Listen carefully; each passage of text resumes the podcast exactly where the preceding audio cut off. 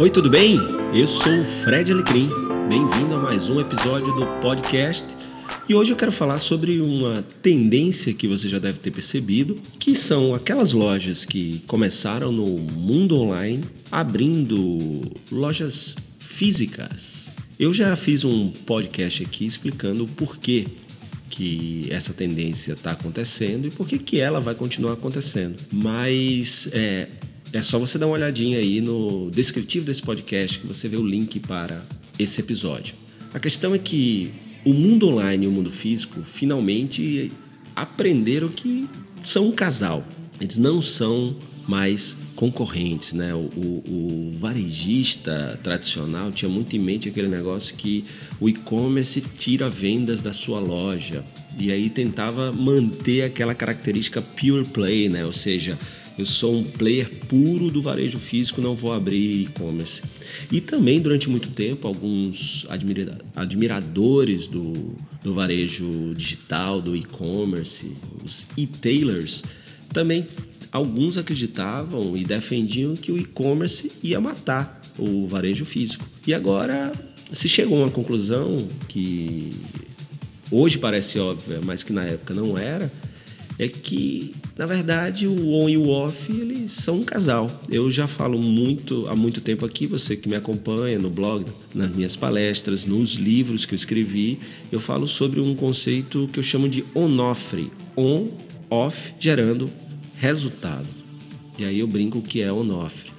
Então, o varejista percebeu que o mundo online e o mundo físico, na verdade, são um casal e agora o que a gente está vendo é que eles estão aprendendo a dançar juntinhos, né? a estar junto, perceber que o cliente ele não vê uma marca on e off, ele vê uma experiência, uma jornada que tem que ser a melhor possível. E aí ele alterna canais, né? ele alterna entre o on e o off, e o que ele quer é que no final a sua expectativa seja atendida, que ele seja surpreendido.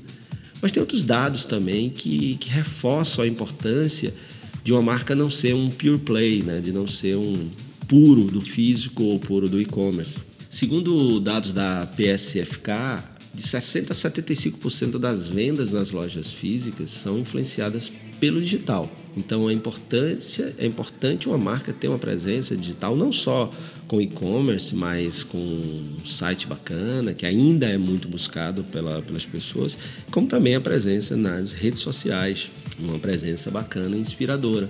Isso quer dizer aquilo que eu falei, né? O, o Pure Play, seja ele você só ter loja física ou só ter digital, ele tende a não existir, ou pelo menos o, o, varejista Pure Play, ele vai ter mais dificuldade em competir com quem já navega muito bem e já faz o conceito on-off, ou seja, já mistura muito bem o on e o off. Então a gente já, já vê empresas, por exemplo, como o Warby Parker, é, que era uma pure play digital, né? e, e, aí hoje tem várias lojas e está em expansão.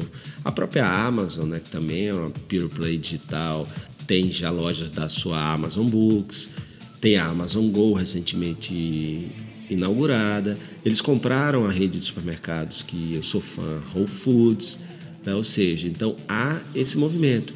E há um movimento no sentido contrário também, né? porque o Walmart, que é um pure play do varejo tradicional, e tem investido muito no online, principalmente, claro, para competir com a Amazon. Então eles compraram a Jet.com, que é, um, que é uma plataforma de e-commerce também muito que surgiu para ser um diferencial em frente, fazendo frente à, à Amazon. Também comprou a Bonables, que é uma, uma marca também, uma pure play digital, muito bacana. E, e com isso ela viu o seu o seu resultado melhorar muito. Ou seja, a sua presença mais forte no digital levou mais 1,5% a mais de, de fluxo para suas lojas físicas e o seu varejo digital aumentou em 65%. Né? Então a gente vê uma melhoria aí muito, muito forte. E aí vamos falar um pouquinho então dessas marcas que nascem como pure play, como varejistas unicamente, por exemplo, do canal digital, que há esse movimento do on to off muito forte, do online para o offline para transformar isso híbrido. Né? Então, eu me lembro que eu, eu fiz uma, uma, postagem, eu estava em Chicago e visitei uma, uma avenida lá chamada Armitage, que ela é recheada dessas lojas que começaram única exclusivamente no varejo digital como e-tailers e se transformaram em retailers, né? no, no, chegaram no varejo físico também. Entre elas, como já citei, a Warby Parker, tem também a Taibar, é, entre outras. A grande questão é que, como essa tendência ela só vai crescer com mais retailers virando retailers e retailers investindo no retailer, há um, um um passo a passo que essas marcas seguem, né, segundo uma matéria muito bacana da Chain Storage, que, que traz.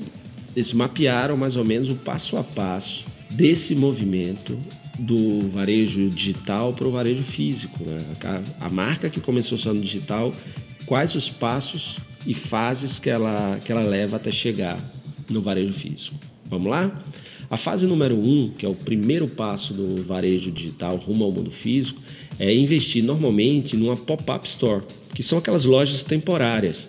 Então eles fazem contratos de curta duração com shoppings, conseguem custos mais baixos e isso permite ele experimentar um pouquinho do mundo físico com um risco menor. A gente tem visto aí aumentar essas lojas temporárias. É bom para ele validar aquele modelo de negócio. O, esse, essa pop-up store ela também pode acontecer, por exemplo, em formato de quiosque. Né? Você tem ali também uma operação mais simples, mais barata e você pode validar ali o seu modelo de negócio no mundo físico. A fase 2, que é o passo após a experiência com loja temporária ou quiosque, por exemplo, é investir em uma flagship ou loja modelo. Então essas marcas tendem a investir numa loja modelo, que é aquela loja que é é a bandeira da marca, né? é o que está claro o que ela representa, uh, o que ela defende e principalmente tudo que ela quer que seja percebido de bacana sobre ela, ela coloca ali. Tá Por isso chamada de flagship, de loja, de loja modelo. Então, é, essa loja ela vai representar o espírito da marca, suas melhores qualidades e melhores produtos. Os varejistas digitais, né, que são só digitais, em sua maioria, eles escolhem lugares de destaque, porque se é para defender a causa da marca, mostrar os valores, a experiência e tudo que a marca representa, é preciso escolher cidades que são polo.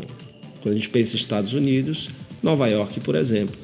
Se a gente pensasse aqui no Brasil, um bom lugar seria São Paulo. Né? Ou, se você é do interior, seria a capital aí do, do seu estado. Lugares assim são maravilhosos por sua diversidade, fluxo para testar a receptividade da marca e o conceito da loja física. É o segundo passo. Você pensa, por exemplo, a fase 1 de pop-up store loja temporária e de quiosque como aquele mínimo produto viável das startups, sabe? É o mínimo para testar e validar. A fase 2, que é o flagship, já é com os ajustes da fase 1. E aí a gente vai para a fase 3. Após a experiência com a loja modelo, é chegada a hora de expandir para cidades principais. Então, normalmente no plano de expansão dessa etapa está a abertura de duas a dez lojas. Nos Estados Unidos se utiliza, por exemplo, cidades principais como Chicago, Miami, Los Angeles, é, ou até mesmo algumas cidades secundárias como Portland e Austin. Né, também podem, podem ser contempladas. Mais lojas físicas significa que mais consumidores podem se conectar com a marca. Se a gente pensando aqui em Brasil, é, você pode pensar numa expansão espiral, o mais próximo possível da sua loja modelo. Qual a cidade, a capital, cidade que tem fluxo, que bacana para você abrir sua segunda, sua terceira, sua quarta loja. O mais próximo, né? Esse, essa expansão espiral, espiral me agrada muito porque você vai expandindo aos poucos é, o mais próximo possível, vai aumentando a distância é, aos pouquinhos, enquanto você vai amadurecendo a gestão, principalmente a logística e tudo que você precisa. Uma pesquisa da JLL com consumidores, por exemplo, fala que 40% dos entrevistados admitem maior possibilidade de comprar em lojas online que tenham também loja física na sua cidade. E toda vez que você abre uma loja física na cidade, aumentem muito o acesso à busca no site, no e-commerce, nas redes sociais daquela marca. A fase 4 e última é o movimento para fortalecer a marca com uma rede de lojas com abrangência nacional, operação em ruas e dentro de shoppings. Nessa fase, o varejista que era só digital se torna um varejista propriamente dito, né? com, com operações on e off unidas e integradas. A partir daqui, o importante é continuar construindo, fortalecendo a marca e possuindo uma integração fluida nas plataformas dos seus canais online e físico. Então, esse é um caminho muito bacana. As quatro fases para migrar do on para o off. Né? Não, então, essas são as quatro fases para deixar de ser um varejista apenas no mundo online e também passar a atuar no mundo físico. Fase 1, abertura de loja temporária ou quiosque. Esse é o mínimo produto viável do mundo físico. Fase 2, uma loja modelo. Fase 3, expansão para principais cidades que dão visibilidade. E a fase 4 é a concentração principalmente na gestão, na logística, no reforço da rede e mais lojas espalhadas aí entre ruas e shoppings. E aí, o que, você achou? Faz sentido para você? O importante é perceber que hoje o conceito de Onofre é fundamental para o futuro da sua marca. A presença tanto no físico quanto no digital, mas de uma maneira muito integrada que o cliente sinta de, de forma fluida e orgânica quando ele muda aí é, os canais, as plataformas e consiga ter uma percepção de experiência bacana. Tá bom? E aí, gostou do, do episódio de hoje? Tem alguma sugestão de tema para ser falado aqui? Manda então aí um e-mail para o fredalecrim@fredalecrim.com.br. Se você ainda não assinou aqui o canal do podcast, vai lá e assina para não perder nenhum episódio. Você pode fazer isso no iTunes, você pode acompanhar no TuneIn, você pode acompanhar diretamente no SoundCloud ou pelo blog fredalecrim.com.br. E se você quiser me acompanhar em outras redes sociais, a sua rede social preferida, dá uma checada se eu estou por lá. Você pode encontrar aí o link para as minhas redes sociais no descritivo desse podcast. Um forte abraço, sucesso e até o próximo episódio.